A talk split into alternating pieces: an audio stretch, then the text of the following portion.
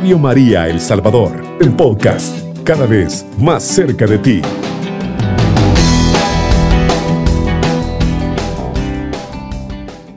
Queridos míos, amémonos unos a otros, porque el amor viene de Dios. Todo el que ama ha nacido de Dios y conoce a Dios. El que no ama no ha conocido a Dios, pues Dios es amor. Palabra de Dios, te alabamos, Señor. Qué hermosísimos estos dos versículos, estimado amigo. Definitivamente son dos versículos poderosísimos, de los que podríamos hablar una hora, dos, tres o un día o escribir un libro. Amén. Porque estas palabras eh, encierran toda nuestra vida cristiana. Estas palabras poderosas encierran toda nuestra vida cristiana y de estas palabras poderosas depende nuestra salvación. Amén. Queridos míos, nos dice el apóstol, amémonos unos a otros. Vea, nos invita a amarnos, a dejar el odio, a dejar el rencor, a dejar los resentimientos. Queridos míos, nos dice el apóstol Juan, amémonos unos a otros, amémonos unos a otros porque el amor, dice, viene de Dios. El amor viene de Dios. El odio no viene de Dios. El rencor no viene de Dios. Eso viene del diablo, que el Señor lo reprenda. Así que por eso nos invita el apóstol. Dice que nos amemos unos a otros, porque el amor viene de Dios. Qué poderoso. Todo, dice, el que ama ha nacido de Dios y conoce a Dios. ¿Y cómo? Yo le pregunto en esta madrugada, ¿cómo está su vida? ¿Cómo está su relación con la familia, con sus hermanos, con sus hijos? ¿Cómo está su relación con los vecinos? ¿Ah? ¿Cómo está su relación con sus compañeros de trabajo? Ve, porque la palabra de Dios en esta mañana es directa y nos dice, todo el que ama ha nacido de Dios y conoce a Dios. Vea qué hermoso. Todo el que ama ha nacido a Dios y conoce a Dios. Quiere decir que aquella persona que está en el rencor, que no quiere perdonar, que está llena de amor propio, que dice, a mí me tienen que pedir perdón. Yo no he ofendido a mi esposa, yo no he ofendido a mi vecino, él es el que me ha ofendido a mí, él es el que me tiene que hablar. ¿Sabe qué se llama eso? Se llama soberbia. ¿Ve? Y el Señor nos está hablando claro en esta mañana a través del apóstol Juan. Todo el que ama, dice, ha nacido de Dios y conoce a Dios. Quiere decir que el que no ama, no conoce a Dios. Aunque hable de Dios, aunque reste en su casa el rosario, aunque vaya a misa, si está lleno de rencor, no conoce a Dios. Amén. No lo conoce. En esta mañana el apóstol nos invita a nosotros, queridos míos, dice, amémonos unos a otros. Nos invita a amarnos porque el amor viene de Dios. Todo el que ama ha nacido de Dios y conoce a Dios. ¿Sabe por qué? Porque el que no ama no ha nacido de Dios, no ha conocido a Dios. Pues Dios es amor. El que no ama, dice el apóstol Juan, no ha conocido a Dios porque Dios es amor. De nada sirve que nosotros nos estemos dando golpes de pecho si estamos llenos de rencor con nuestro prójimo. A veces es triste decirlo, pero hay hasta familias enemistadas.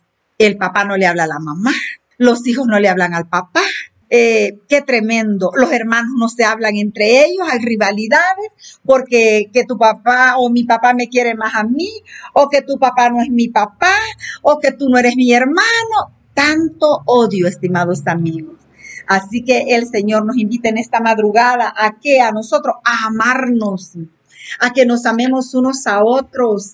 Si nosotros decimos que amamos a Dios, a quien no vemos, y no amamos a nuestro hermano que vemos, dice el apóstol Santiago, somos unos mentirosos, dice.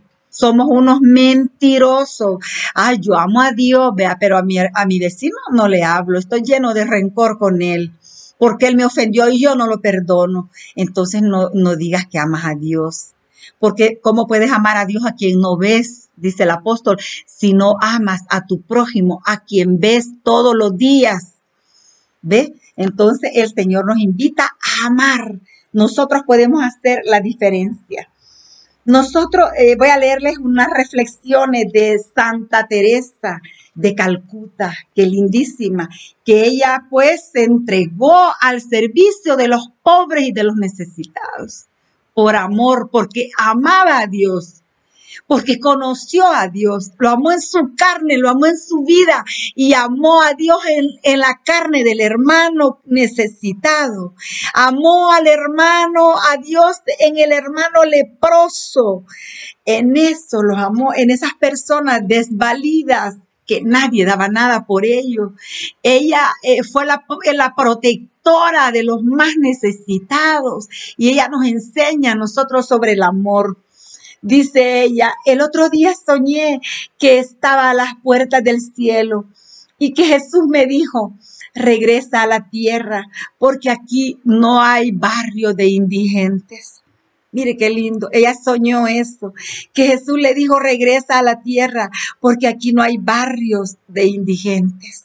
Qué lindo, porque ella amó al prójimo como a sí mismo, porque ella amó al prójimo como si le estuviera sirviendo al Dios altísimo en él. Dice Santa Teresa de Calcuta sobre el amor, si tú juzgas a la gente, no tendrás tiempo para amarla.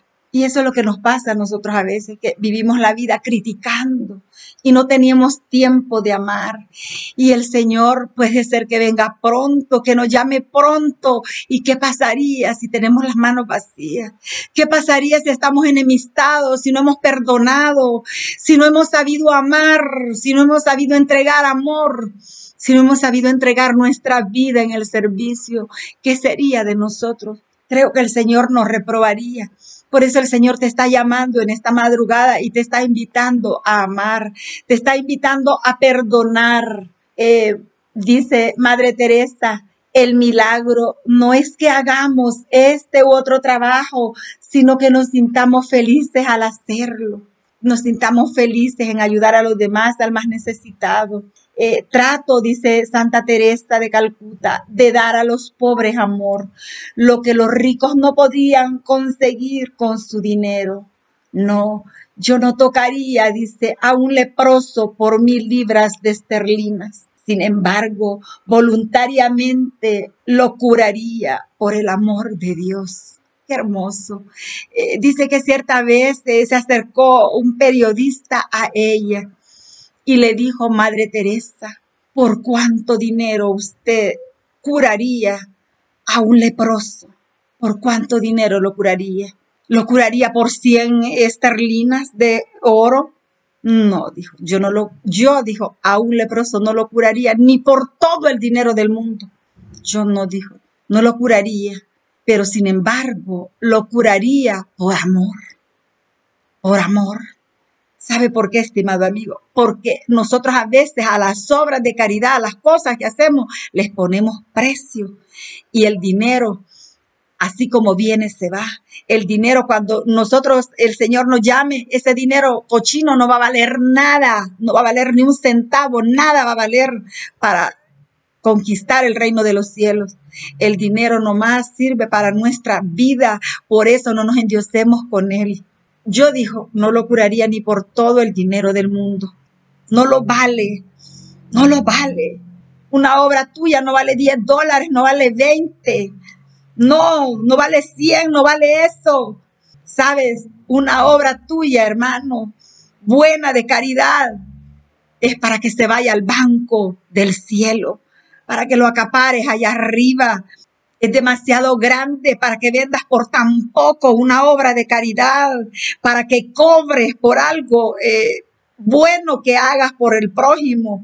No vale nada, es demasiado poquito lo que cobras. Eso no te va a alcanzar para la vida eterna. Por eso, todo lo que hagamos, hagámoslo con amor.